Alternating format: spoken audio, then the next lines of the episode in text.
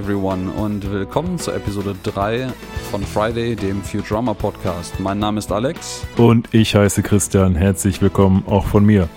Wir befinden uns in Episode 3 as heard on radio. Ja, und äh, passend dazu beschäftigen wir uns heute natürlich mit der Episode 3 der Staffel 1 von Futurama, die da heißt. Ja, sie heißt I Roommate. Ähm, wie immer ganz fantastisch übersetzt äh, vom deutschen Studio mit Wohnungssuche in Neu-New York. Das ist so großartig passend. Äh, da möchte man den fast mit dem nackten Arsch ins Gesicht springen.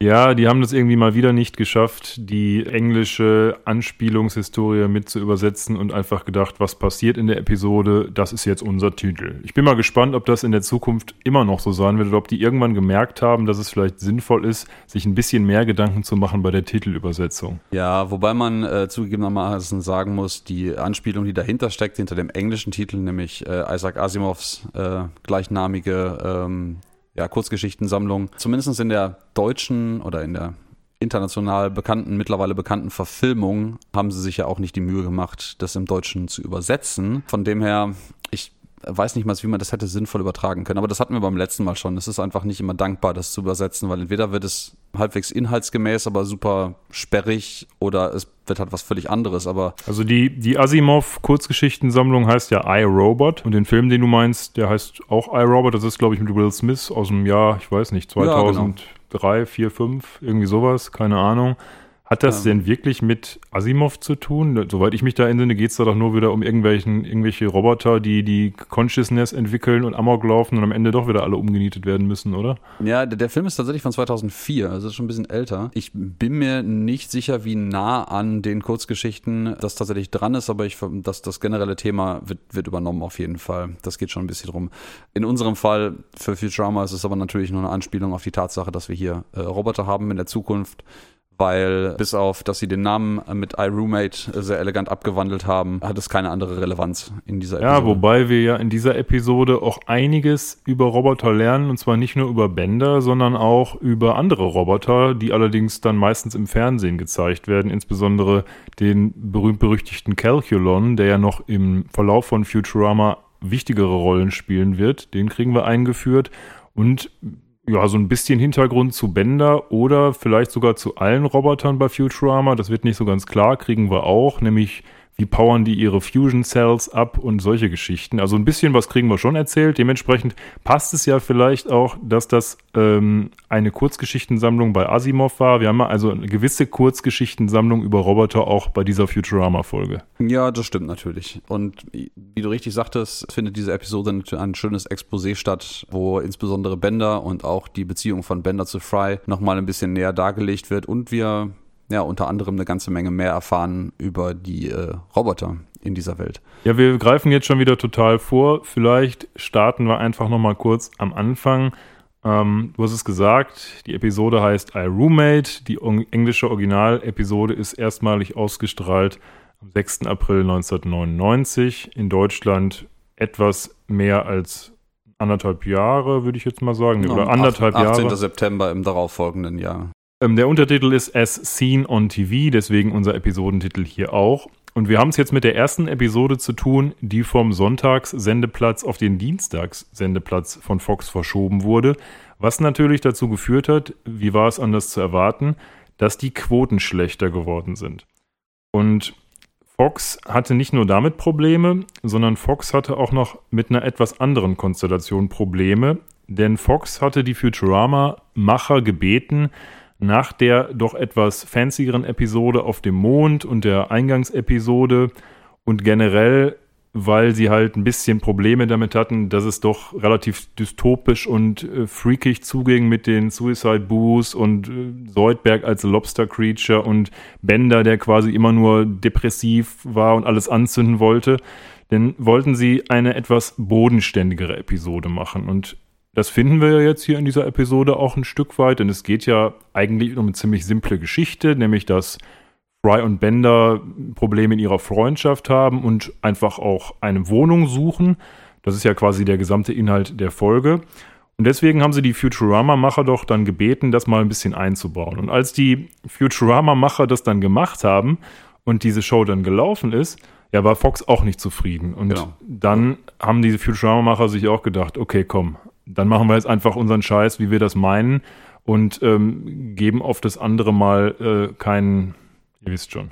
Mhm. Ja, ich ähm, habe es im, im Audiokommentar auch genommen. Da wird das auch nochmal wunderschön dargelegt. Ich glaube, der, der O-Ton, äh, der dort wiedergegeben wird, was die Fox-Leute zu der Episode gesagt haben, war Worst Episode Ever. Ich finde es ein bisschen schwierig zu sagen, nach drei Episoden Worst Episode Ever. Also die Frage ist ja ein bisschen, wann sie das gesagt haben. Das muss ja ein relativer, ähm, unmittelbarer Kommentar gewesen sein auf diese Folge. Und nach drei Episoden zu sagen, Worst Episode Ever, sagt ja letztendlich fast gar nichts aus. Zumal diese Folge, glaube ich, in einigen Online-Auflistungen auch durchaus einen ziemlich guten Platz kassiert hat. Also das ist, glaube ich, dann Kritik, die vielleicht mehr darauf basiert, dass die Ratings schlecht waren und einfach jemand gesagt hat, okay, wenn die Ratings schlecht sind, muss das auch eine schlechte Folge gewesen sein, was inhaltlich ja gar nicht stimmen muss. Ja, das stimmt, aber tatsächlich im Audiokommentar wird nicht näher darauf eingegangen, wann diese Bewertung genau stattgefunden hat. Das ist also ein bisschen Mutmaßung. Es kann sein, dass es passiert ist, als sie das geänderte Skript vorgelegt haben. So würde ich das interpretieren, weil es in dem Zusammenhang einmal erwähnt wird. Aber es kann natürlich auch genauso gut sein, dass es nach Ausstrahlung und Vorliegen der Quoten passierte. Ähm, da wäre die Aussage wahrscheinlich im Vergleich sogar ehrlicher gewesen, weil in dem Moment, wo diese Episode ausgestrahlt wird, gehe ich davon aus, dass alle anderen Episoden äh, der Staffel schon abgedreht und gezeichnet sind. Das- Ähm, das oder wird zumindest so eine relevant größere Menge davon als jetzt zwei oder drei in dem Fall dann. Ja, oder zumindest die Skripten vorgelegen haben. Äh, Das muss ja irgendwie auch zwar nachproduziert werden mit der Zeichnung und so, aber ich denke mal, die brauchten schon eine gewisse Anzahl von Episoden, um überhaupt das Go von Fox zu bekommen, die Serie zu starten. Also da gehe ich auch mal stark von aus, dass mehr als drei Skripte vorgelegen haben. Zumal wir ja auch wissen, dass zum Beispiel ähm, die zweite Episode vorgezogen wurde, weil es dann eben doch ein bisschen mehr Down to Earth ist, was jetzt natürlich wieder mit der Botschaft aus dieser dritten Episode, die wir gerade genannt haben, ein bisschen widerstreitet. Aber es gibt halt noch deutlich, deutlich, deutlich weirdere Episoden, die im Rahmen von Futurama kommen. Und da ist das jetzt eigentlich noch ein relativ normaler Start, was die Storylines angeht, finde ich. Ja, auf jeden Fall. Ähm, und dies, wie auch schon äh, von den von den Showmachern erwähnt an der Stelle, die ist tatsächlich auch wenig wenig wirsch wie die erste Episode, insbesondere mit diesen Suicide Booths und der ganzen dystopischen Stimmung dabei, die da ein bisschen äh, doch nicht mal mehr unterschwellig an einigen Stellen mitschwingt. Äh, die fehlt hier jetzt doch größtenteils, möchte ich behaupten. Aber ähm, fangen wir mal tatsächlich ganz am Anfang dieser Episode an. Äh, gehen wir noch mal einen Schritt zurück. Und zwar, äh, wie wir gerade festgestellt haben, ist es tatsächlich die erste Episode ohne Opener vor, dem, vor, der, vor der Startsequenz. Genau, wir haben keinen Teaser. Wir beginnen direkt mit dem Futurama-Intro und ähm, sehen abermals, als das Raumschiff in die ja, Werbeleinwand fliegt, einen kleinen Ausschnitt aus dem Cartoon Baby Bottleneck, den wir beim, bei der zweiten Episode ja auch schon gesehen haben. Ja, genau. Und äh, wie wir leider feststellen mussten, ähm, fehlt auf der deutschen DVD-Box offensichtlich der Opener-Untertitel, äh, ähm, der eigentlich halt, wie wir, glaube ich, schon erwähnt haben, As Seen on TV heißen sollte. Ähm, der fehlt einfach. Ich weiß nicht, ob das bei allen Versionen so ist und ob der Opener nur später irgendwie im Off erwähnt wird, aber ist nicht da. Ja, müssen wir mal checken, ob das tatsächlich bei den anderen Episoden auf der DVD auch so ist. Vielleicht hast du ja auch einfach ein einzigartiges Exemplar mit diesem Fehler bekommen und die ist unerkannt Millionen wert, diese DVD-Box. Da hat sich ein kleiner armer Praktikant die Mühe gemacht, auch aus exakt einer einzigen DVD von Hunderttausenden die Bits rauszukratzen, sodass das nicht sichtbar ist, was Dann da wirst du steht. dich jetzt wahrscheinlich in den Arsch speisen, dass du sie seit jeher nicht eingeschweißt gelassen hast und sie auf irgendeiner Convention für teuer Geld verscherbeln kannst. Ja, zum Thema Looney, Looney Tunes Opener, weil Baby Bottleneck gehört nämlich zum Looney Tunes äh, Universum, können wir auch schon eine schöne Überleitung zu dem tun, was äh, nämlich eigentlich am Anfang passiert. Man sieht nämlich Fry, der in äh, ja offensichtlich keine andere Bleibe gefunden hat, als im Büro oder dem äh, Planet Express Hauptquartier zu wohnen, dort zu duschen, das Looney Tunes Theme zu pfeifen und eine ganze Menge Mist zu hinterlassen. Ja, wohl bemerkt schläft er auf dem Konferenzraumtisch, an dem quasi, als die Episode startet, schon alle sitzen und eigentlich die Episode jetzt, äh, oder vielmehr, vielmehr besprechen wollen, was in dieser Episode jetzt passieren soll, beziehungsweise was ihre nächste Mission ist. Und Fry liegt da quasi mit Decke am Schnarchen und als Hermes dann die Konferenz beginnen will, wacht er auf und holt sich erstmal so eine Art von von Hundefutter, sag ich mal, die sein Frühstück darstellen soll. Bachelor Ciao. Genau, in der Tat, es äh, heißt Bachelor Chow, wie man, ich weiß nicht, ob sofort, aber später jedenfalls in der Werbung erkennen kann. Und ähm, die Krümel, die Fry von diesem Bachelor Chow irgendwie im ganzen Planet Express Gebäude verteilt, sind ein gefundenes Fressen für Eulen, die man auch im ersten Shot sehen und hören kann und die jetzt offensichtlich das ganze Planet Express Team plagen.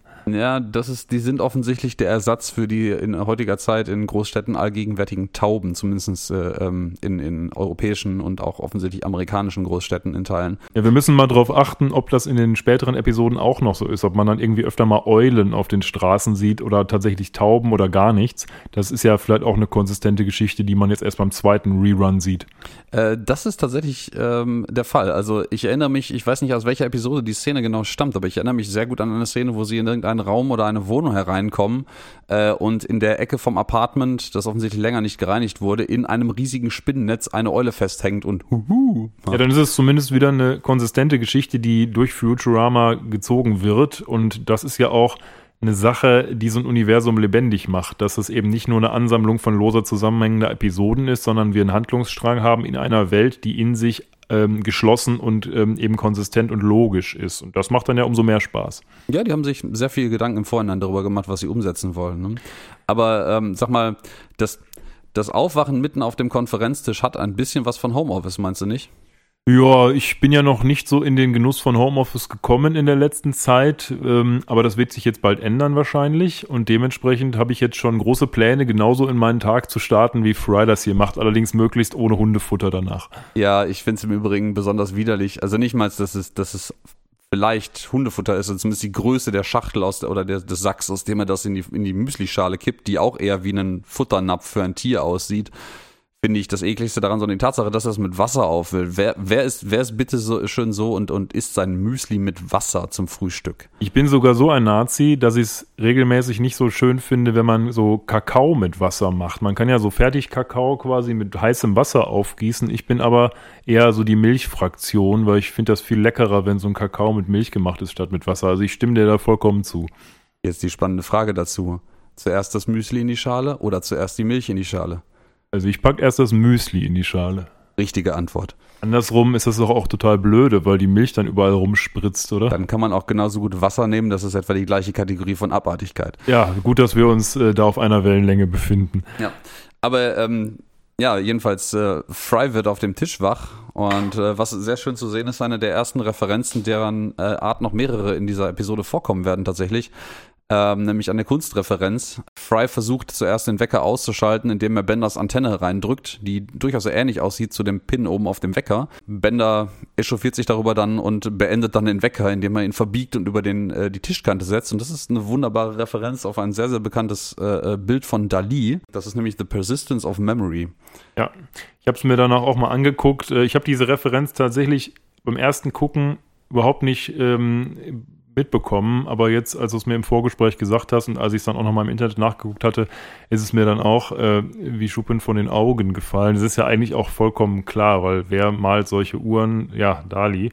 Ähm, aber Alex weiß das natürlich auch deswegen, kleiner Fun Fact, weil er Kunstecke hatte in der Schule und da natürlich viel mehr vorgebildet ist als ich. Das ist sehr richtig, auch wenn das nun eine ganze Weile her ist, manchmal bleibt dann doch noch etwas hängen. Ja, ja, das stimmt. Naja, auf jeden Fall in der Tat, er äh, haut Bender auf die Antenne, bevor dann diese Dali-Anspielung kommt. Die Antenne, die im Laufe dieser Folge ja noch eine sehr große Bedeutung erlangen wird. Foreshadowing. Und nachdem dann eben Fry diverse Dinge getan hat, die das Planet Express Team nicht so toll finden, auf dem Tisch schlafen, Hundefutter überall verteilen, in irgendeiner Chemical-Dusche duschen, wo er eigentlich nicht duschen soll und wo er dann besagtes Looney Tunes-Lied singt. Das ist eine der großen Fragen, die ich mir gestellt habe. Ich meine, ähm, die lässt sich wahrscheinlich beantworten dadurch, dass der Professor dort einfach ein, relativ elaboriertes Labor für seine Versuche, Experimente und Erfindungen vorhält, ähm, dass einfach mitten in der Wand eine riesige äh, Notfalldusche eingebaut ist, wie sie in in Chemie- und Biologielaboren durchaus sehr üblich ist, um nämlich äh, Säure- und Chemikalienverunreinigungen mit massivem Druck aus vom Körper und teilweise aus Augen oder sowas rauszuspülen. Ähm, Fry scheint ziemlich resistent zu sein. Die Dinger sind nicht dafür gemacht, um angenehm zu sein, sondern um schnell. Ja, das stimmt. aber. Das erklärt aber auch den massiven Wasserverbrauch, den nämlich Hermes Conrad in der nächsten Szene anmerkt, weil er korrekterweise feststellt, dass seit Fry dort eingezogen ist, der Wasserverbrauch von Planet Express sich, ich glaube, verdreifacht hat, erwähnt er. Genau, der macht dann auch so ein schönes Schaubild, wo eigentlich nur ein äh, Strahl ist, der halt in einem Monat hochgeht und dann hoch bleibt. Also das einfachste Schaubild der Welt, was an irgendeinem so riesigen Monitor in dem Planet Express Headquarter gezeigt wird.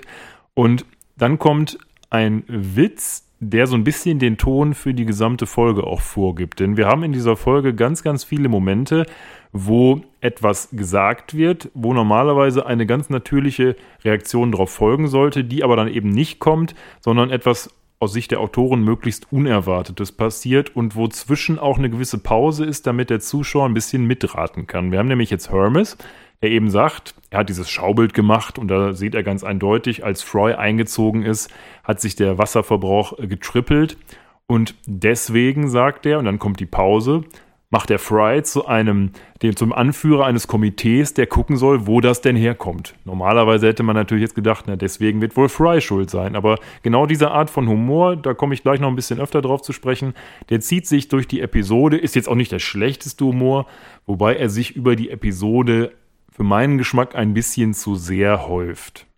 Ja, das ist, ähm, das ist dieser mehr oder weniger komplette Random-Humor. Man baut extremst demonstrativ mit einer Denkerpause für das Publikum eine Erwartungshaltung auf. Und eigentlich weiß jeder schon, dass diese Erwartungshaltung gerade vollkommen gebrochen werden wird.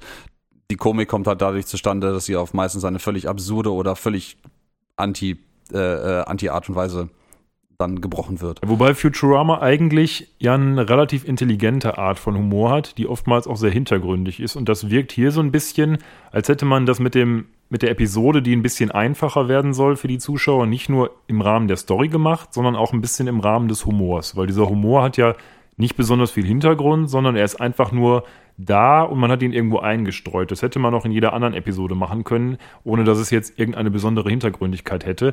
Und das ist dann für Futurama-Verhältnisse, finde ich, so ein bisschen billig. Nicht, dass ich den Humor jetzt schlecht finde, das kann man auch mal machen, aber ich bin froh, dass Futurama diese Art von Humor nicht in jeder Folge so exzessiv hat.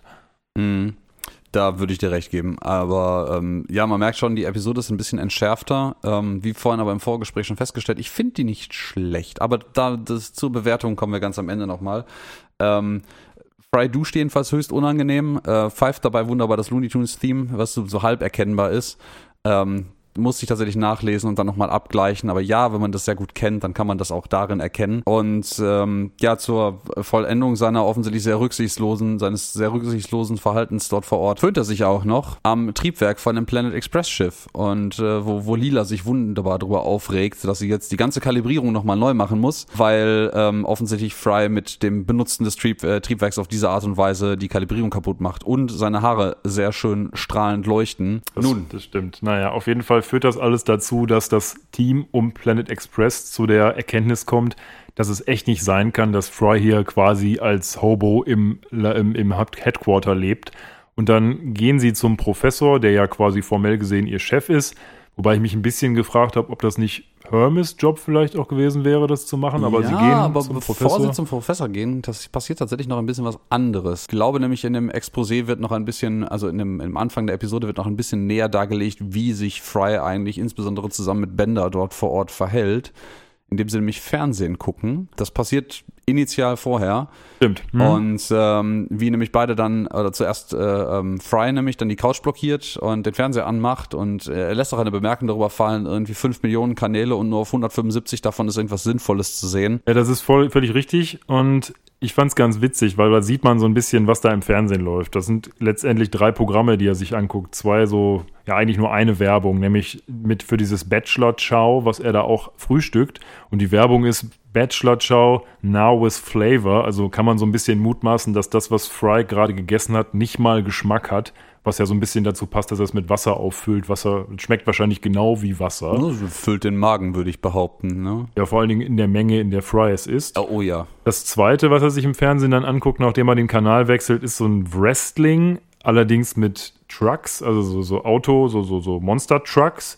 Wobei es, wenn man stark hin, genau hinguckt, eigentlich nur ein Truck ist. Einer, der quasi so übers Ringseil schießt und ein anderer liegt da zwar, das scheint mir aber einfach nur der obere Track gespiegelt zu sein, wahrscheinlich weil die Macher gesagt haben, kommt für das bisschen Fernsehprogramm ja. da spiegeln wir einfach mal kurz die Zeichnung, die wir gemacht haben. Ist doch eine schöne Kombination von zwei, sagen wir mal, äh, heute auch immer noch üblichen Fernsehformaten, äh, die vermutlich einen ähnlichen Ruf haben. Ne? Also es ist sehr viel sehr viel aufgebauscht, sehr, sehr, sehr awesome, sehr amerikanisch, sehr, sehr groß, sehr superlative und sehr gefaked. Also ich für meinen Teil habe Wrestling insbesondere als Kind ja immer sehr geliebt. Ich war auch tatsächlich mal live in Essen in der Grugerhalle bei einem oh WWF-Event äh, mit meinem Vater damals.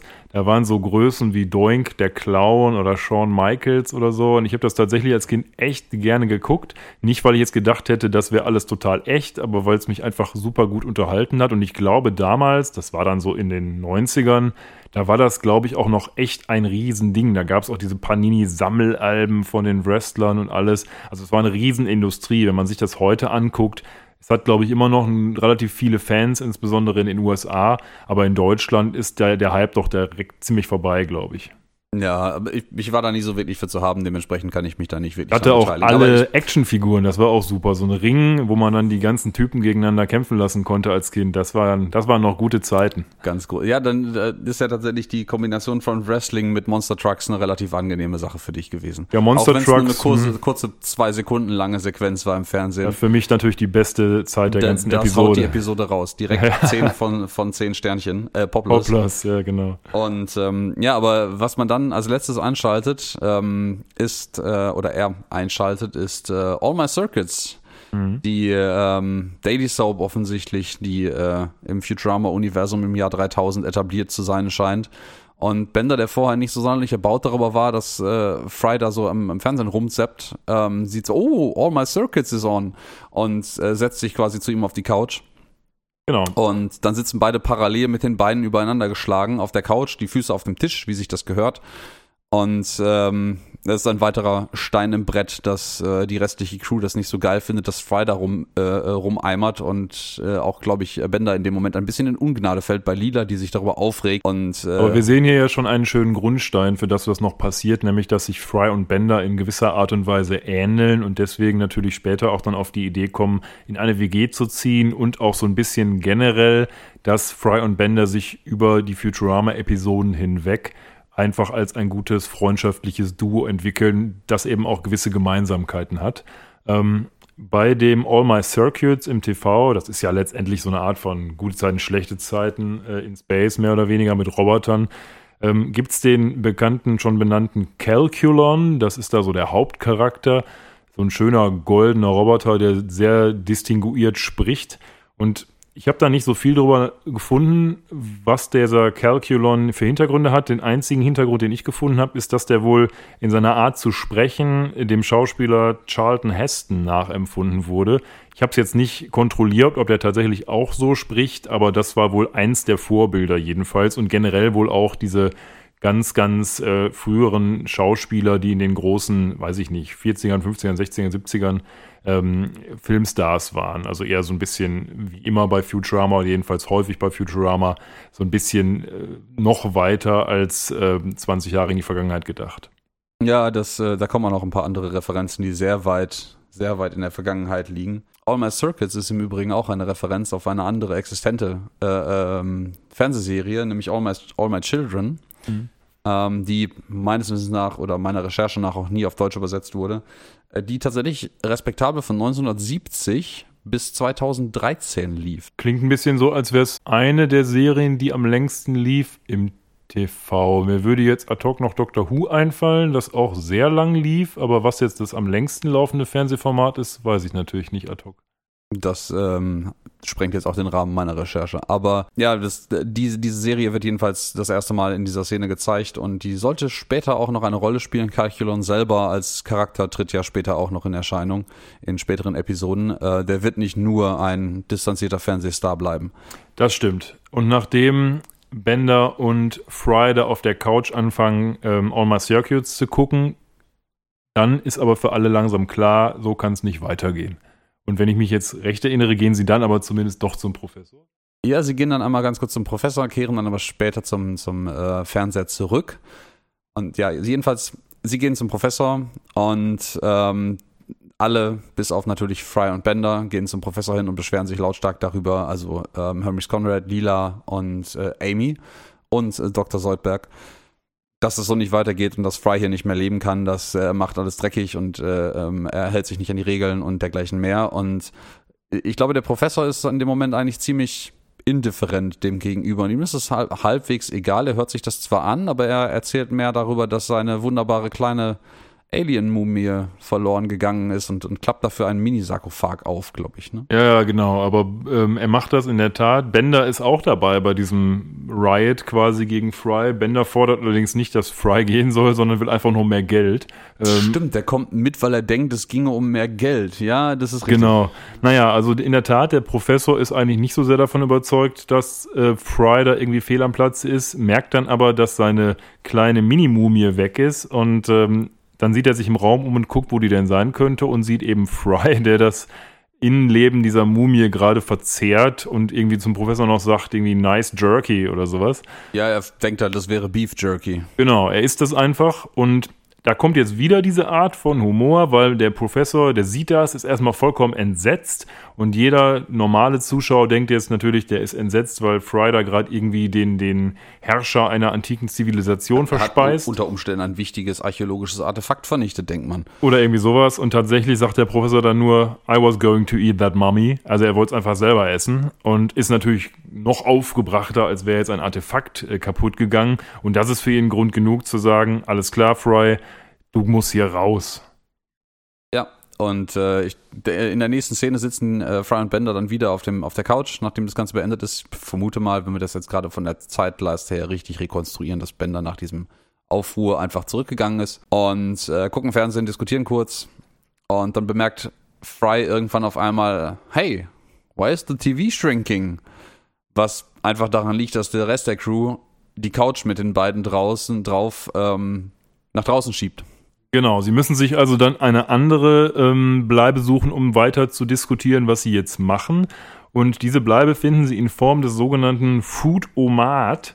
Das ist so eine Sushi-Bar, sag ich mal, wo allerdings auf diesem schönen Fließband nicht Sushi, ja jedenfalls nicht nur Sushi daherkommt, sondern ungefähr so alles, was man sich vorstellen kann. Also Popcorn, Burger, Frit Fritten, also Fritten, Fritten. Eis. Ähm, ich glaube, Fry ist eine riesige eine Torte, glaube ich. Ja. Ich, ich glaube, es fährt auch noch eine riesige Torte später an denen vorbei, die Bender bemerkt. Ja, ja ähm, genau. Ich hoffe, sie können sich das alles leisten. Ähm, ich weiß nicht, wie gut sie bezahlt werden von dem Professor. Das mit der Gehaltserhöhung für Bender hat offensichtlich ja nicht funktioniert. Nämlich Hermes Conrad, als sie rausgeschoben werden kurz vorher, äh, noch sagt, dass sie äh, We're gonna bill you for that couch. Richtig, genau. Und auch ein schöner Goof, ähm, der im Audiokommentar einmal kurz erwähnt wird. Hermes Conrads Lippen bewegen sich in diesem Moment nicht. Und äh, diese Szene ist nämlich nachhinein, also nicht die Szene selber, sondern das Voice-Over ist nachhinein hinzugefügt worden, weil sie es witzig fanden, das noch hinterher zu rufen, dass natürlich der für die Couch bezahlen müsste, die sie jetzt mit rausgeschoben haben. Und äh, Hermes Conrads Lippen bewegen sich in diesem Moment einfach nicht, weil sie die Animation nicht mehr anpassen wollten. Ne? Lazy people. Ja, aber genau, wir sind diesem Food-Omat. Ich ähm, frage mich immer so ein bisschen bei diesem, wenn ich diesen Food-Omat sehe, ob das nicht auch ein Konzept ist, was in unserer Zeit funktionieren könnte. Also es ist natürlich so ein bisschen random, was da kommt, aber ich sag mal, wenn man das ein bisschen standardisieren würde, wir haben es natürlich mittlerweile mit diesen ganzen Restaurants, wo man per iPad irgendwas bestellen kann, ist natürlich schon schöner, aber es wäre doch auch mal eine nette Idee, einfach irgendwie, weiß ich nicht, eine Fee zu bezahlen, sich da hinzusetzen, einfach mal zu gucken, was kommt. Ja, tatsächlich ist es gar nicht so entfernt. Das äh, Foodomat ist nämlich tatsächlich eine Referenz auf ein ehemals in äh, bin mir gar nicht ganz sicher, wo, existierendes äh, Fastfood-Restaurant, was äh, alleine auf ähm, Maschinen basierte, nämlich aus Ende, äh, Ende 1809, 1895. Da gab es dann irgendwie was, was die Maschinen aufgegabelt haben an Essen auf einem Fließband oder was? Äh, das sind, nein, das sind tatsächlich, das sind tatsächlich eher, wenn, wie man jetzt das kennen würde, irgendwelche ähm, Automaten, die die Snickers und, und dergleichen mehr so, Müsli-Riegel okay. verkaufen, aber halt in größeren, größere Portionen. Und ähm, das ist tatsächlich eine Anspielung auf etwas, das es in ähnlicher Form gab. Das mit dem Fließband ist neu.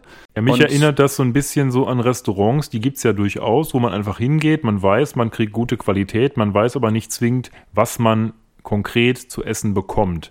Da gibt es in, in jeder Stadt eigentlich ein ganz gutes Restaurant, wo man den Chef dann vielleicht auch schon kennt, wo man sagt, hey, was habt ihr denn heute auf der Tageskarte? Und eigentlich kann man das immer essen. Und wenn man, sag ich mal, eine gewisse Qualität vorhält, dann könnte das ja auch so funktionieren. Ich würde es vielleicht nicht per Fließband da reinschicken, aber dass man sich überraschen lässt, das finde ich jetzt gar nicht so schlecht als Konzept.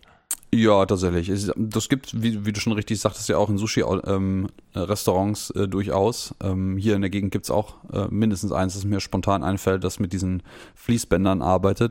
Die Auswahl dessen, was da jetzt gerade bei Futurama an Fry und Bender vorbeifliegt, ist natürlich ein bisschen absurd. Ne? Einerseits ja frische, heiße ähm, Gerichte, Getränke, offensichtlich äh, Martinis, glaube ich, sind es, die äh, Bender da trinkt. Ich glaube drei oder vier an der Zahl, die er einfach hintereinander von dem Fließband holt und sich vor sich auf den Tisch stellt. Dann, wie gerade schon erwähnt, eine riesige Torte äh, und andere Absurditäten, die da quer durch das Restaurant fahren. Genau. Ist schon sehr interessant. Und wir lernen ja auch durch die Tatsache, dass Bender sich diese Martinis nimmt und auch reinkippt, etwas über die Art und Weise, wie Bender und möglicherweise auch andere Roboter in Futurama funktionieren. Sie brauchen nämlich Alkohol, um ihre äh, Chemie-Energiezellen ähm, aufzuladen. Er sagt dann ja irgendwie auch, Chemical Energy keeps my fuel cell charged. Und im Rahmen dieser Episode und ich glaube auch im Rahmen von diversen anderen Episoden bei Futurama werden wir noch sehen, was mit Bender passiert, wenn er eben nicht genug Alkohol zu sich nimmt. Also genau das, was eigentlich bei Menschen im umgekehrten Fall passiert, quasi, nämlich dass er dann ja zu sober ist und dementsprechend eigentlich völlig neben der Kappe ist. Ihm wächst dann so eine Art von Rostbart und er ist einfach völlig neben der Spur. Und ähm, das kriegen wir hier ein bisschen angeteasert, ist, glaube ich, auch der erste Moment in Futurama, wo wir das so genau mitgeteilt bekommen. Äh, genau, das äh, Bender erwähnt das explizit. An der Stelle sieht man noch nicht, was passiert, oder es wird auch nicht äh, wirklich von ihm erwähnt, was passiert, wenn er nicht genug trinkt. Aber offenkundig ist Benders Alkoholproblem, was in den ersten beiden Episoden ja auch schon mal anklang, nicht wirklich ein Problem, sondern einfach die Art und Weise, wie Roboter in dieser Zeit funktionieren. Ich meine, scheiß was auf Fusionskernreaktoren oder sonst irgendeinen fancy anderen Shit. Trink einfach Alkohol. Der hält dich warm. Und offensichtlich hat, hat er auch ähm, ähm, Brennstoffzellen, die das Ganze verarbeiten, sodass der ganze Roboter funktioniert. Beeindruckend. Und wir lernen dann auch in dieser Szene so ein bisschen noch von Bender Attitüde, Benders Attitüde ein bisschen mehr. Denn seine Lebensphilosophie, die er Fryder mitteilt, ist quasi Everybody is a jerk. You're a jerk, I'm a jerk, this jerk is a jerk. Und, ja, und äh, dreht sich um zu einem Typen, der hinter ihm sitzt, der, oh, ich glaube, er reagiert nicht mal darauf, aber er nee, dreht genau. sich zu Bender um. Aber das ist ein guter Satz, so der Benders Attitüde dann über Futurama hinweg auch ganz gut beschreibt, würde ich sagen. Dass er nämlich einfach jeden für einen Arsch hält und sich natürlich selber auch. Ja, das ist äh, eine sehr ja, man würde jetzt aus Menschensicht sagen, misanthropische ähm, Lebenseinstellung, aber Bender ist, ja, doch, doch, Bender hat eine misanthropische Lebenseinstellung, wie wir später noch feststellen werden, also gegen Menschen, weil ähm, als Roboter zieht, ihn, ja, rechnet ihn das ja nicht mit selber mit ein. Die beiden kommen dann überein, dass es vielleicht die beste Option wäre, wenn Fry einfach zu Bender ins Apartment zieht.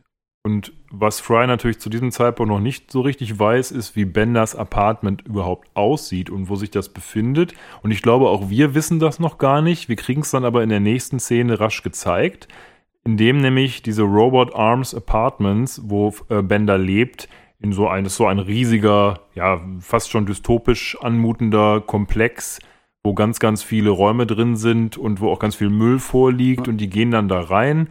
Und ähm, da sind dann so lange Gänge, wo diese ganzen Roboter wohnen und Benders Apartment trägt die Nummer 001000100, ähm, was wohl im ASCII Binärcode für ein Dollarzeichen steht. Ja, das ist äh, richtig, ja. Das ist ähm, natürlich binär und das in, in reguläre Dezimalsystem übersetzt. Das ist, glaube ich, die 33, wenn ich das gerade richtig umrechne.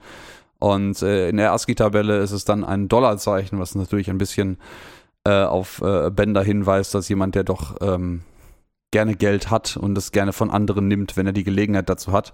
Genau. Ähm, äh, da weisen tatsächlich sogar die äh, Leute, die die Showrunner im Audiokommentar darauf hin, äh, so für die Nerds, ähm, guckt mal Benders Raumnummer in der ASCII-Tabelle nach. Ähm, interessant dazu ist, die Nummer neben ihm, das Apartment neben ihm, hat übersetzt sie nur die Nummer 9.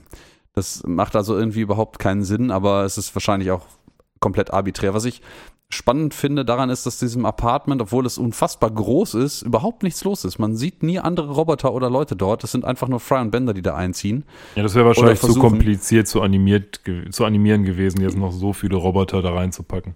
Die Szene im Restaurant im Übrigen ist auch extrem schwer zu animieren gewesen, ähm, weil diese ganzen äh, Futter und Flaschen und sonst was, was auf diesem Fließband durch die Gegend fließt, ähm, wohl nicht ganz so einfach zu zeichnen war. Äh, erst in der totalen Ansicht, wo man äh, das gesamte Restaurant sieht und dann aus der näheren Ansicht, wo man die beiden gegenüber voneinander sitzen sieht. Ich fand das gerade sehr, sehr süß irgendwie, dass du gesagt hast, dass die Sachen auf dem Fließband durch die Gegend fließen, was ja eigentlich völlig richtig ist, denn auf einem Fließband fließen die Sachen, aber irgendwie stellt man sich direkt was anderes vor. Ja, es wirkt, dass insbesondere die Getränke eigentlich auslaufen und es ist etwas ist, was man nicht unbedingt mehr essen möchte. Aber gut. Ähm, genau, wir sind dann immer noch im Robot Arms Apartment und die beiden öffnen dann die Tür zu Benders großartigem Wohnsitz. Anwesen geradezu. Ja, in ja. der Tat. Und äh, was ist es? Es ist ein äh, zwei kubische Meter umfassender Schrank, wenn man so will. Und Fry ist natürlich ein bisschen konsterniert und überrascht, dass Bender da drin wohnt. Auf der anderen Seite, naja, was hat er erwartet? Ein Roboter braucht beim Schlafen halt nicht viel Platz. Der stellt sich da einfach nur rein, macht die Augen zu. Bender hat ja so eine Art von, von Augenklappe, also die er so runterfahren mehr, ja, kann. Fast, ja. Genau, und ähm, naja, der sagt dann auch, ja, was willst du eigentlich, Fry, von mir? Das ist doch super viel Platz hier drin. Ähm, aber Fry hat eigentlich gerade mal genug Platz, sich da irgendwie zusammenzukauern und muss sich dann auch noch anhören, wie Benders Träume so sich verwirklichen mm, in seiner kill, Sprache. Kill all humans. Kill genau. all humans. Und wenn er dann aufwacht, nachdem er das gesagt hat, Bender, sagt er, glaube ich, auch noch, ja, ich habe von dir geträumt, Fry. Also Na, er, ich glaube, er, er sagt irgendwie, I had the most wonderful dream. You were in it. Genau. Was ja, an der. Was das, das an findet er nicht, findet er nicht besser dann. Ja, auch im Übrigen eine, eine, eine Sache, die ich angenehm, die ich interessant finde, dass ähm, auch diese Szene, wo man äh, das ähm, Apartment zum ersten Mal sieht, nämlich von oben gefilmt oder gezeichnet, besser gesagt, ähm, ist eine sehr, sehr ungewöhnliche Perspektive eigentlich, auch für den Rest von Futurama. Das hatten wir, hatten wir in dieser Episode haben wir das schon mal gesehen, nämlich in der Szene, wo die beiden auf der Couch sitzen, noch im Planet Express Hauptquartier, wo man nämlich Frys Füße riesengroß, perspektivisch korrekt, im Vordergrund sieht. Und ähm, ja, es einfach so, so wie so eine Fischaugenansicht aussieht. Ähm, das ist auch später eher ungewöhnlich, das so darzustellen. Ich glaube, wir sehen hier auch an der Wand von Benders Apartment noch ein ganz interessantes Bild. Da hängt nämlich ein Bild, wo drauf steht 10 Home, 20 Suite, 30 Go to 10.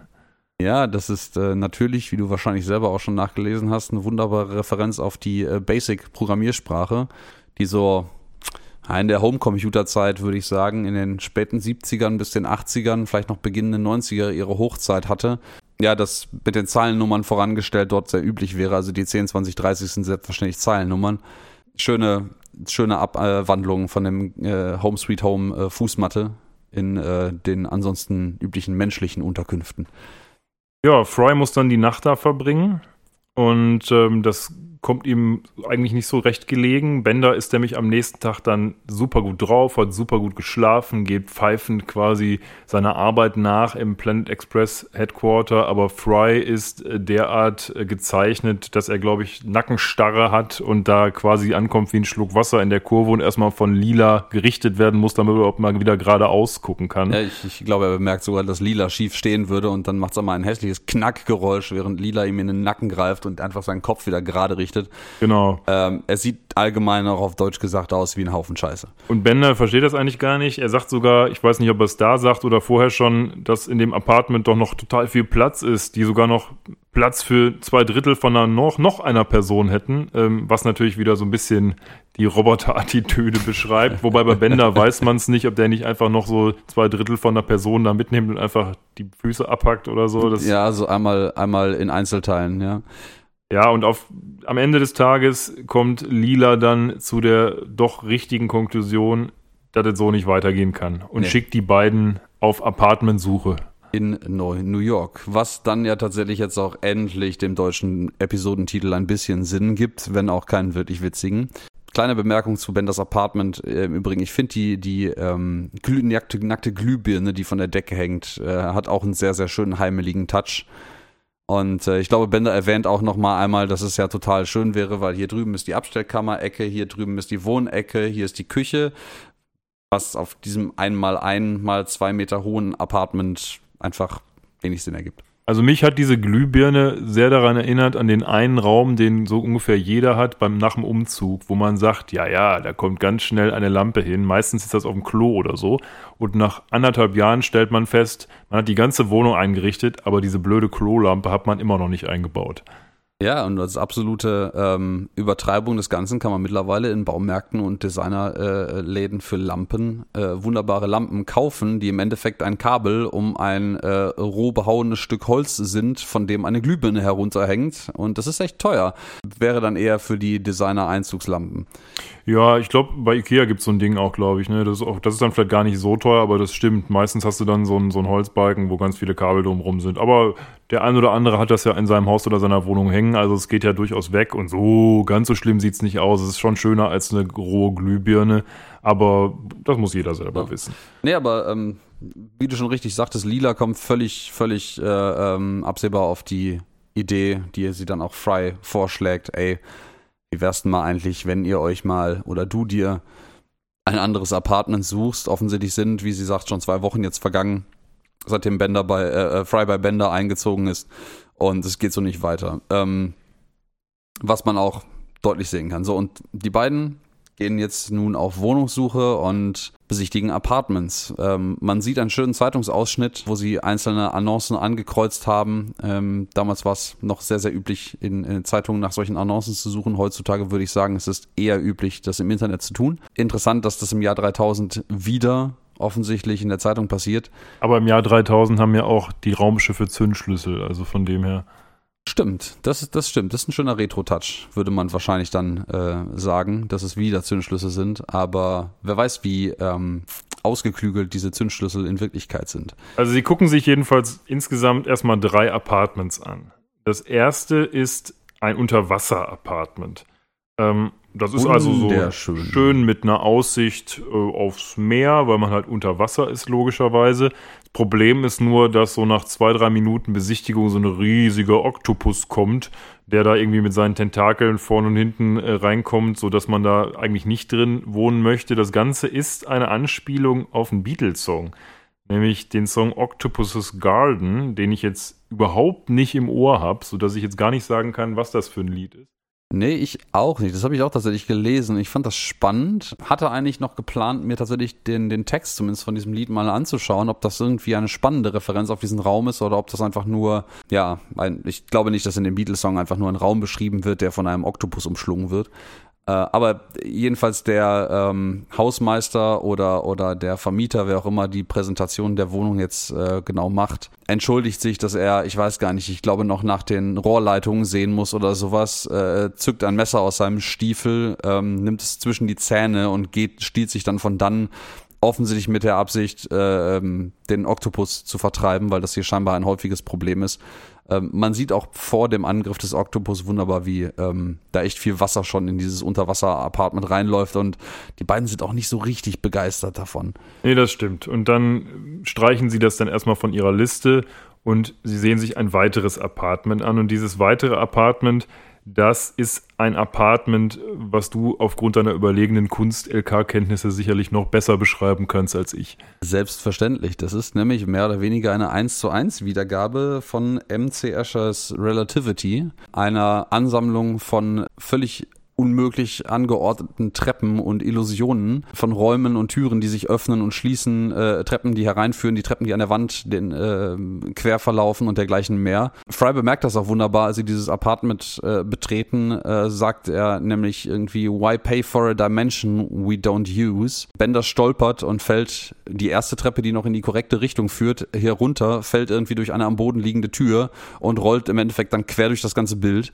Genau, äh, an allen Ecken und Enden. Das ist ganz großartig. Die zweite offensichtliche Kunstreferenz. Genau. Und das dritte Apartment ist dann eigentlich erstmal optisch eine super Sache. Es also glänzt und funkelt und ist groß, bis der Vermieter dann sagt, naja, es liegt in New Jersey Und das ist dann der Grund, warum man ganz schnell Abstand davon nimmt. Ja.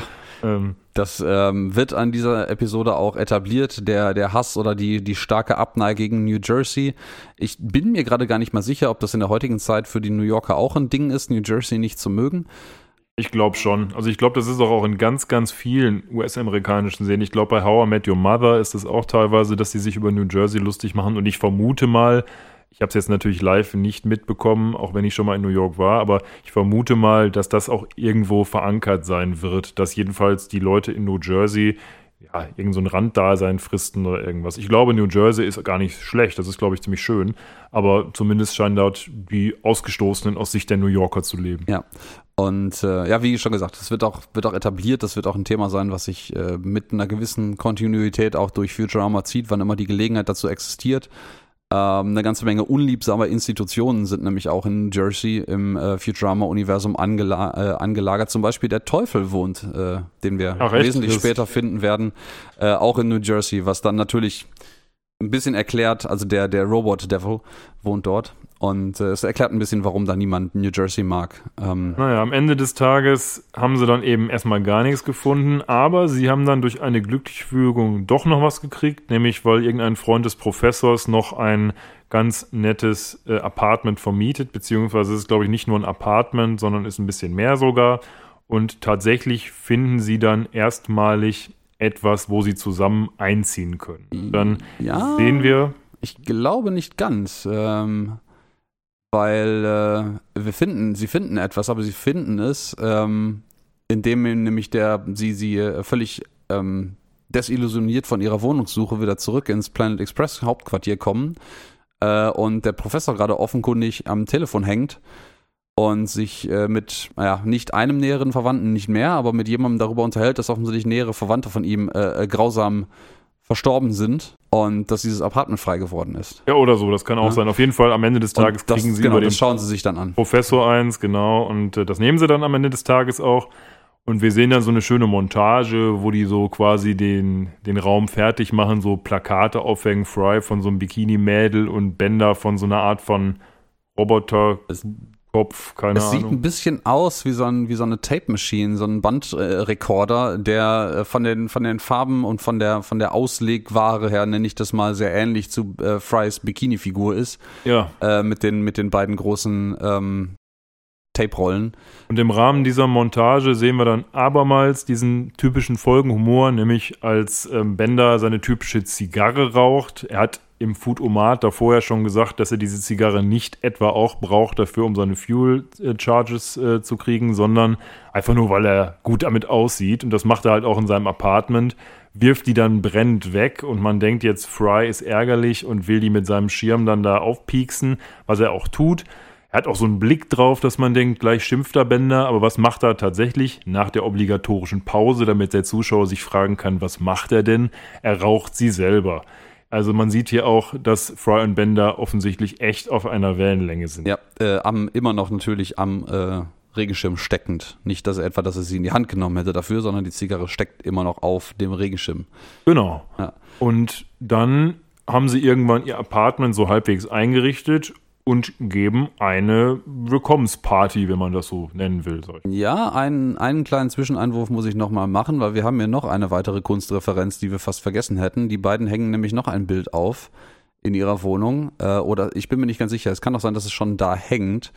Ähm, nämlich mit äh, ein, ein Bild, wo man vier Slurms-Dosen äh, sieht, den äh, Softdrink, der offensichtlich in dieser Welt sehr etabliert ist, den wir vorher in Episode 2, glaube ich, auch schon mal gesehen haben und ähm, die Farben offensichtlich eine Anspielung auf Andy Warhols äh, Kunst schaffen.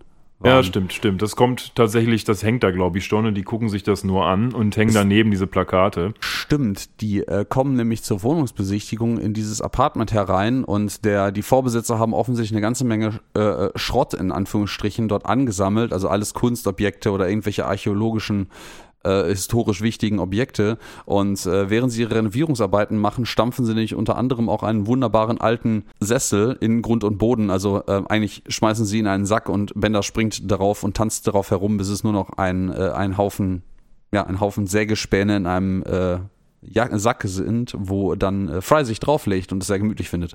Man fragt sich so ein bisschen, wenn ich jetzt drüber nachdenke, ob im Rahmen dieser Futurama-Episoden die sich immer ein bestimmtes Thema rausgesucht haben, was sie jetzt mehr und mehr einbringen. Weil in dieser Episode, du hast es ja richtig gesagt, haben wir ganz viele Kunsthintergründe. In der vormaligen Episode hatten wir relativ viele Videospiele-Hintergründe, da in diesem Luna Park und diese ganze Millipede-Geschichte und so und die Moon Patrol und solche Geschichten. Ähm, da frage ich mich doch so ein bisschen, ob irgendwie sich einer zu dem Zeitpunkt einfach damit gerade beschäftigt hat oder ob die sich tatsächlich gesagt haben, heute machen wir mal eine Episode, bei der wir ganz viele Anspielungen aus einem bestimmten Themenbereich machen oder ob es vielleicht auch reiner Zufall ist. Da hat der Audiokommentar wahrscheinlich auch nicht viel zu sagen zu. Aber es erscheint so ein bisschen so. Vielleicht ist das in Zukunft ja auch so, kann man mal ein Auge drauf halten, wie es in den nächsten Futurama-Episoden sein wird, dahingehend. Ja, auf jeden Fall. Ähm, das ist jetzt tatsächlich die, zumindest für mich, die letzte Kunstreferenz, die ich mir konkret aufgeschrieben habe. Ansonsten kommt in dieser Episode in der Hinsicht leider nichts mehr. Aber ähm, nun, wir haben jetzt Bilder aufgehangen, es wurde renoviert, es wurden äh, alte Möbel weggeschmissen, es wurden Möbel in Grund und Boden gestampft und hm, sagen wir mal neue Möbel daraus geschaffen. Ähm, man sieht, wie das Apartment ja, schon ziemlich dreckig und verlebt irgendwie aussieht plötzlich. Und die beiden schmeißen dann ihre Einweihungsparty. Genau, und da sind natürlich alle eingeladen, die normalerweise auch bei Planet Express rumhängen. Unter anderem Lila, die mit so einem Mini-Früchtebaum ankommt, wo ich mir gedacht habe, den hätte ich irgendwie auch ganz gerne. Da sind nämlich echt süße kleine Bananen dran, die äh, Fry dann natürlich auch direkt mal kosten muss und auf deren Schale dann Amy ausrutscht. Ähm, Schöner Slapstick-Moment, der dann äh, später auch nochmal aufgegriffen wird. Stimmt, beim Rausgehen nämlich. Und ja. der Professor kommt und hat natürlich das perfekte Geschenk für Fry dabei, nämlich wieder eine kleine Mumie. Und jetzt wird auch klar, ganz offensichtlich sind diese Mumien auch einfach nur dazu da, um gegessen zu werden. Denn diese Mumie, die ähm, Zevulon the Great heißt, hat offensichtlich Teriyaki-Geschmack, wie der Professor sagt. Und der Name Zevulon the Great ist scheinbar auch wieder eine Referenz und zwar auf irgendeinen College-Zimmergenossen von einem der Futurama-Macher, der wohl Seth hieß. Ähm, naja, auf jeden Fall bringt er Fry die mit. Fry freut sich auch ganz sichtlich darüber. Und dann treffen die sich da alle, machen eine schöne Party und möchten dann am Ende des Tages All My Circuits wieder im Fernsehen schauen. Denn wie wir im Vorhinein schon gesehen haben, dieses Apartment hat einen ähnlich großen TV-Screen wie das Planet Express Hauptquartier. Den Fry bei der ersten Besichtigung äh, völlig übersieht, weil er hinter einem riesigen Vorhang versteckt ist und die äh, Vermieterin, äh, auch Hattie genannt, die man später nochmal wieder treffen wird, ihn dann für einen Idioten hält und ihm zeigt, wo denn der große Fernseher ist. Genau. Und der gute Profe äh, Professor, hätte ich fast gesagt, Doktor, ist ja nur Dr. Soldberg, ähm, bringt dann auch so Snacks mit und zwar sind das irgendwie so Scheren, die genauso aussehen wie seine Scheren, die er an der Hand hat. Und er sagt dann auch, aber erst nachdem Hermes eine angegessen hat, dass er sie selbst gemacht hat. Da fragt man sich so ein bisschen, wo kommen die jetzt her? Hat er die irgendwie, hat er sich gehäutet oder was ist passiert? Das, das war auch so meine Assoziation, dass er tatsächlich seine Schale, wie das ja bei, bei Krustentieren üblich ist, irgendwie abgeworfen hat und die dann irgendwie als Snack mitgebracht hat. Da kann man jetzt natürlich mutmaßen, da das nicht unbedingt jede Woche bei so einem äh, Schalentier passiert, dass das vielleicht sogar ein, eine sehr besondere Ehre ist, dass er die für Frys Einweihungsparty mitgebracht hat. Ich meine, Soldberg ist ja allgemein ein bisschen, ein bisschen quirky und ein bisschen komisch.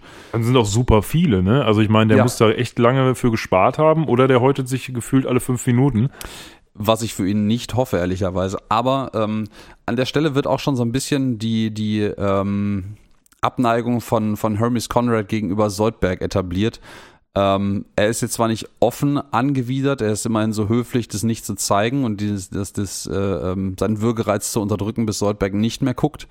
Aber ähm, es wird hier schon etabliert, dass die beiden nicht unbedingt gut Freund sind. Mich hat das Ganze so ein bisschen an eine Vietnam-Reise erinnert, die ich äh, 2016 mit meiner Frau gemacht habe. Da gab es nämlich auch auf so, so, einem Nachtmarkt, das sind dann so ja, nachts einfach Märkte, wo man so ein bisschen Zeug kaufen kann. Und da kann man auch ganz viel Essen kaufen. Und wir haben uns dann auch gedacht, holen wir uns mal was, was die Einheimischen irgendwie auch essen. Und das war so ein, ja so eine eingebackene Krabbe auch. Die hatte auch so tatsächlich so ein bisschen Ähnlichkeit, jetzt nicht mit den Scheren, aber die Konsistenz stelle ich mir ähnlich vor. War auch gar nicht so schlecht, muss ich sagen. Und das Ganze war wie in so einem Fladenbrot eingebacken. Aber wenn man das halt nicht erwartet und irgendwie nettes Krebsbeinfleisch oder sowas eigentlich jetzt essen möchte und dann auf so eine harte Schale beißt, dann ist die Verwunderung erstmal doch relativ groß. Ja, das glaube ich gern. Also meins wäre es auf keinen Fall. Aber naja, was die Leute halt so essen. Ne? Viele, viele von den Ekeln, die man äh, gegenüber diversen Dingen, die andere Kulturen verzehren hat, äh, ist halt rein anerzogener Ekel. Das hat halt nichts irgendwie mit mit, mit äh, grundlegend vorhandenen Abneigungen oder geschweige denn mit Rationalität zu tun. Essbar ist eine ganze Menge und ungesund ist noch viel weniger. Ja, abgesehen davon hat Vietnam eine ganz hervorragende Küche. Das will ich jetzt gar nicht kleinreden. Das auf jeden Fall. Ähm, aber ähm, ja, rein, rein kulturell mit Sicherheit auch sehr viel anders als die europäische Küche einfach. Aber ja. Wir gucken Soldbergs dann. Scheren. Ja, wir waren bei Soldbergs Scheren. In, in der Tat, Soldbergs Scheren sind ein Snack, die sie essen wollen, nachdem sie All My Circuits angemacht haben und das schauen wollen. Und dann gibt es ein Problem. Nämlich, dass der Fernseher nicht richtig funktioniert, beziehungsweise der Empfang schlecht ist. Genau, und eigentlich, eigentlich ist er sogar so schlecht, dass das gesamte Bild und der Ton wegfallen. Ähm, und ich denke, das ist wieder eine der Beispiele von der, von der Art von Humor, die du etwas erwähnt hast, ähm, weil dem Zuschauer eigentlich beim ersten Moment klar wird, in dem Moment, wo Bender den Raum betritt, ist der Empfang weg. Genau. Und äh, Bender geht wieder raus, um sich, äh, glaube ich, bei dem Vermieter darüber zu beschweren, dass der Fernseher kaputt ist.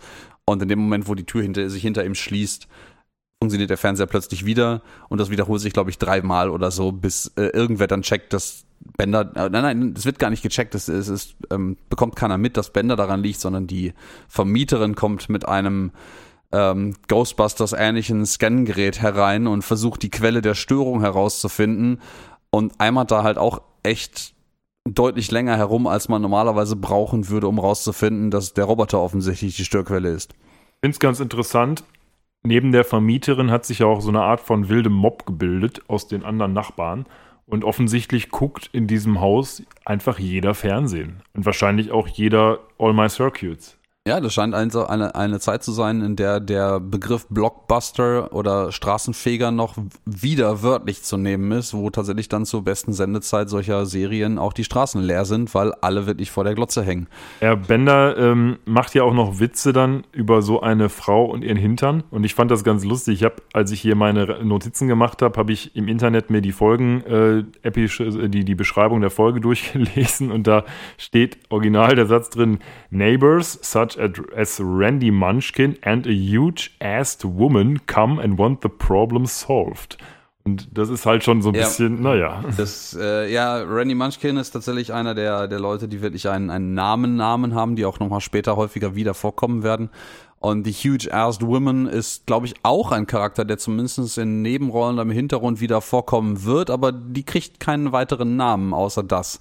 Genau, das stimmt. Naja, auf jeden Fall machen sie dann Bender als das Übel aus und dann kommt es zum Bruch zwischen Bender und Fry, denn Bender muss dann aufgrund dieser Tatsache, dass er eben der Störfaktor ist, ausziehen und sagt dann zu Fry, ja gut, dann kommen, dann suchen wir uns was anderes. Aber Fry hat dieses tolle Apartment und den riesigen Fernseher schon so sehr ins Herz geschlossen, dass er jetzt in einem Dilemma ist, das er zu Ungunsten von Bender auflöst, nämlich, dass er das Apartment behalten will und Bender leider ausziehen muss. Ja, und äh, ich glaube, die Szene endet auch nicht nur, dass Bender das Apartment natürlich verlässt, damit alle wieder Fernsehen gucken können, sondern wie auch die Party allgemein ähm, die Räumlichkeiten dann verlässt, während äh, Amy dann nochmal wunderbar auf der Bananenschale ausrutscht, die offensichtlich immer noch an der gleichen Stelle hinter der Türschwelle liegt, während niemand anderes auf dieser winzig kleinen Bananenschale ausrutscht und ja, schön eingebaut. Ja, wir haben jetzt hier das erste Mal in der Futurama-Serie, würde ich sagen, so eine Situation, wo Bender den Zuschauern ein bisschen näher gebracht werden soll, dass sie Mitleid mit Bender haben. Denn Bender haben wir immer nur als denjenigen kennengelernt, der alle so ein bisschen terrorisiert, der alle als Jerks bezeichnet, alle bestiehlt und generell ein Arsch ist. Ja, und das ist so der Anti-Charakter. Genau, aber jetzt. diese Episode dient jetzt auch so ein bisschen dazu, den mit der mit den Zuschauern zu connecten, dass man eben denen ein bisschen mehr in den Vordergrund drückt und auch zeigt, dass auch Bender jemand ist, der Gefühle hat und an dem nicht alles einfach so spurlos vorübergeht. Und Bender ist ja jetzt auch richtig deprimiert, geht in sein altes Apartment, was ihm plötzlich riesig vorkommt, obwohl es natürlich immer noch nicht größer ist. Und er ist immer noch zwei Kubikmeter. Ja, und er ist schlicht und ergreifend äh, völlig äh, depressiv nach dieser Nummer. Und das Problem an der ganzen Sache ist vor allen Dingen, das sieht man auch jetzt in dieser Einstellung, wo er allein in seinem Apartment ist, er hört auf zu trinken.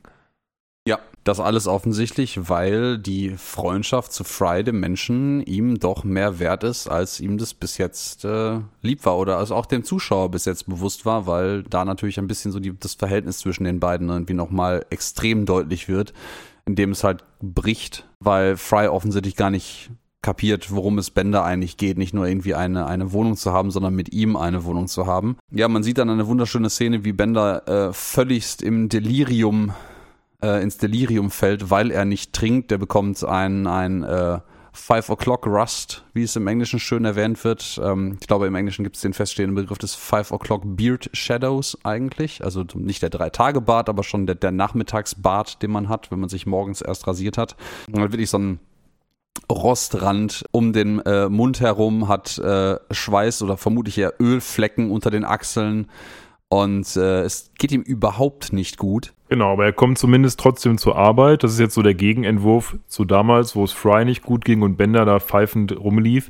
Und natürlich fällt das Lila sofort auf, dass Bender ein völliges Wrack ist und ähm, versucht auch ihn dazu zu bringen, dass er doch erstmal bitte wieder was trinken soll und versucht auch ihm ein Versprechen dahingehend abzuringen, was Bender aber überhaupt nicht einsieht und gar nichts versprechen will. Ja, Benders Anti-Alkoholismus in dieser Stelle verhält sich identisch zu einem Alkoholiker, dem man den Alkohol abschwatzen möchte. Gerade er sieht es überhaupt nicht ein, auch nur einen einzigen Schluck Alkohol anzurühren. Und es ist schön, wie Lila hier in dieser Parallelszene zur, zu der Anfangsszene äh, mit dem völlig verklatschten Fry auch aufgebaut wird. Das ist jemand, der sich sehr kümmert um Leute. Genau, und ähm, naja, nachdem das aber nicht funktioniert hat, sieht man so eine Art von Montage, wo der Bender völlig nicht betrunken in so einer schwarzen Szene an ganz vielen Neon-Beschriftungen vorbeiläuft, die aber eben nicht, äh, wie in so einer typischen Szene das eigentlich normal wäre, irgendwelche Pubs oder Barschilder zeigen, sondern alles nur Sachen, die eben überhaupt nichts mit Trinken zu tun haben. Ein Museum, die Water Fountain. Genau, all sowas. Und das Ganze ist eine Reminiszenz an einen alten Film aus 1945 namens The Lost Weekend, wo es halt so eine ähnliche Szene gibt, allerdings mit einem klassischen Alkoholiker, nämlich dem Hauptcharakter Don Burnham aus diesem Film, der eben an ganz vielen Neon-Schildern mit Bars und Pubs vorbeiläuft, die quasi eins zu eins hier nachgestellt wurde. Ja, und ähm, im Falle des Originalfilmes, auch wenn ich ihn nicht kenne, würde ich mutmaßen, dass er jede dieser äh, durch das Schild dargestellten Läden tatsächlich besucht hat und dort konsumiert hat. Und äh, Bender in diesem Fall hat wahrscheinlich auch jeden dieser Läden besucht, aber halt nicht konsumiert oder im Falle von der Wasserfontäne wahrscheinlich einfach nur sehr viel Wasser getrunken. Genau. Ähm, und es geht ihm zusehends immer und immer schlechter. Ja, deswegen kommt Lila dann auch auf die glorreiche Idee, mal Fry in seinem schönen neuen Apartment zu besuchen, auch wenn das dann wohl ganze zwei Wochen so läuft, weil ich glaube, Fry sagt dann zu Lila als erstes, auch nachdem sie ihm sagt, dass er jetzt mal was machen muss, dass sie ihm jetzt schon zwei Wochen hinterherläuft in dieser Nummer. Und ähm, naja, trotzdem versucht sie ihn dann nochmal irgendwie auf Kurs zu bringen und darüber zu reden mit ihm, wie das denn so läuft ob Bender jetzt seine Antenne abschneiden soll, die ja das Problem ist, oder ob er nicht vielleicht einfach doch einziehen oder ausziehen sollte, oder wie man dieses ganze Problem jetzt überhaupt lösen könnte. Was Fry offensichtlich ähm, ja sehr herzlos erwähnt, weil er auch in dieser Szene überhaupt noch nicht checkt, dass Benders Antenne halt einfach nicht irgendein beliebig austauschbares Teil ist. Es scheint tatsächlich auch eine Art dann sein Geschlechtsteil zu sein oder ein irgendwie anders geartetes, wichtiges Bauteil. Und Fry sieht das gar nicht ein. Fry sieht nicht das Problem darin, warum sollte er sich dann seine Antenne an, äh, abschneiden? Und äh, Lila ist da gar nicht begeistert von, aber Bender, der halt völlig im Delirium ist und wahrscheinlich auch völlig verzweifelt ist, darüber wieder Gesellschaft zu haben und wieder anfangen zu können zu trinken, zieht einen riesigen Bolzenschneider hervor und äh, droht, sich die Antenne abzuschneiden.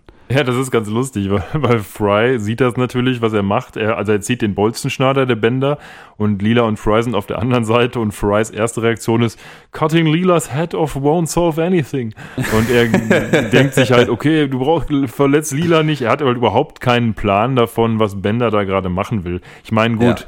wem will man es verdenken? Fry kommt halt aus der Vergangenheit, der hat keine große Ahnung davon, was an so einem Roboter wichtig ist und was nicht, aber er müsste eigentlich empathisch genug sein zu sehen, dass das für Bender eine wichtige Geschichte ist. Ja, ich sag mal, es ist ja jetzt auch nicht so, als wäre er gestern äh, aus seiner Cryocell aufgewacht. Dadurch, dass jetzt, es sind jetzt zwei Wochen vergangen, äh, wo Bender offensichtlich völlig äh, äh, stinking sober durch die Gegend getorkelt ist. Es sind vorher, glaube ich, zwei Wochen vergangen mindestens, wo äh, Fry im Planet Express Hauptquartier gewohnt hat.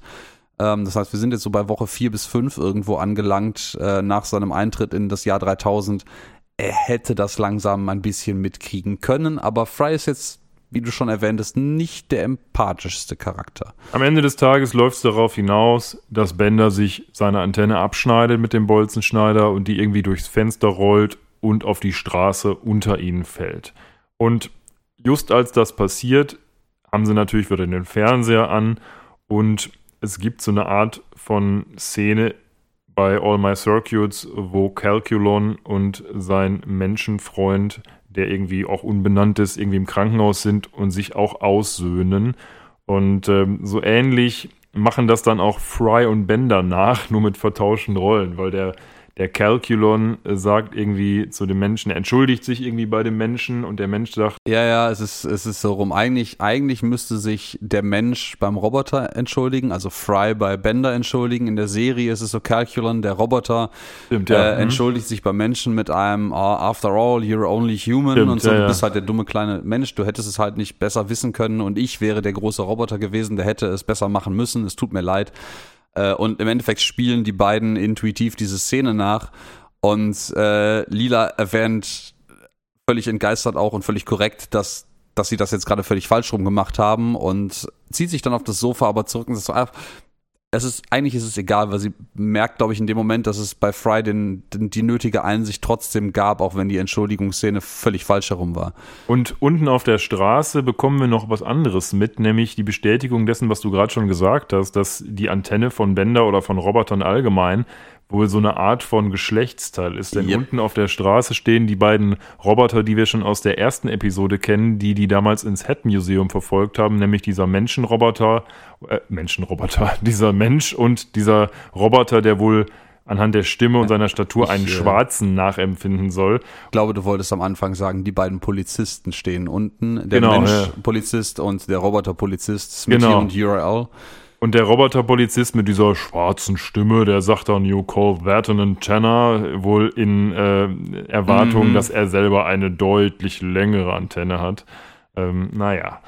Gut, die, jedenfalls finden die, äh, findet die Search Party, die äh, vier Leute dann insgesamt, tatsächlich die Antenne, die äh, Bender, nachdem er sie abgeschnitten hat, entweder ist sie aus dem Fenster gefallen oder er hat sie absichtlich geworfen, ich bin mir gerade nicht mehr sicher.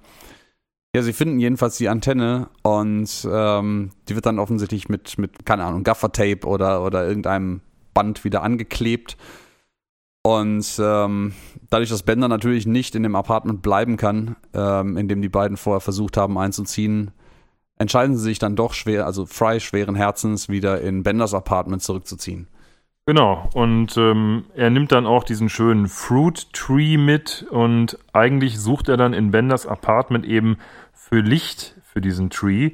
Und als er ja. das dann sucht, kommt Bender auf die glorreiche Idee, ihm mal den Rest von seinem Apartment zu zeigen, der aber eigentlich halt nur das Klo ist. Ähm, und ja, oder die Abstellkammer. Nee, Abstellkammer, ja, stimmt, genau, du hast recht. Ist, ähm, Bender erwähnt, dass die Abstellkammer von seinem ähm, Cubic, äh, zwei Cubic Meters äh, Apartment natürlich ähm, ein Fenster hätte, wo das Pflänzchen genug Licht bekommt. Genau. Und man sieht dann, nachdem er dann die Tür zum, zur Abstellkammer aufmacht, dass die Abstellkammer eigentlich ein echt großes und nettes und hübsches Apartment ist. Und hätten die ein bisschen bessere Kommunikation am Anfang gehabt, hätten sie diesen ganzen Sermon dieser Episode also gar nicht durchleben müssen. Auf jeden Fall hat Fry dann eine Lösung für sein Problem bekommen, nämlich dass er einfach im Closet wohnt, was Bender dann am Ende des Tages nur mit Kopfschütteln quittieren kann. Ja, ähm, ich, ich glaube sogar, er, äh, er rechtfertigt im Endeffekt auch seine, sein, das, das bisherige äh, Verschweigen dieses riesigen, dieser riesigen Abstellkammer damit. Das ist doch, das wäre, das, du willst doch nicht etwa in der Abstellkammer leben. Was soll denn das? Das macht doch keiner. Genau. Ähm, und äh, ist auch nochmal ein schönes Beispiel, was für ein ungleiches und doch irgendwie gleiches Paar die beiden halt eigentlich sind, äh, weil Bender, glaube ich, in vielerlei Hinsicht ähnlich unempathisch ist, zumindest was menschliche Belange angeht, wie, ben, wie, wie Fry das allgemein zu sein scheint. Wobei ich gar nicht weiß, ob das im Verlauf der Futurama-Episoden so bleibt oder ob Fry nicht dann so ein bisschen emotionaler wird. Ich glaube, das ist so, aber auch das wird die Zukunft zeigen. Ja. Ja, und dann ist die Episode vorbei, was uns dazu führt, dass wir uns mal darüber unterhalten sollten, wie wir die Episode denn insgesamt fanden.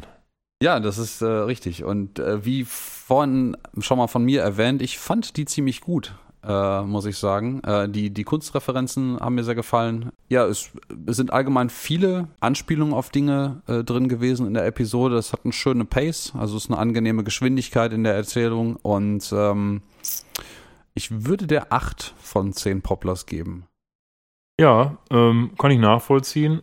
Ich fand die Episode auch gut. Ich fand sie auch sehr kurzweilig, das muss man sagen. Also sie kam mir jetzt beim Rewatch irgendwie deutlich kürzer vor, als das beispielsweise die Episode 2 ähm, getan hat.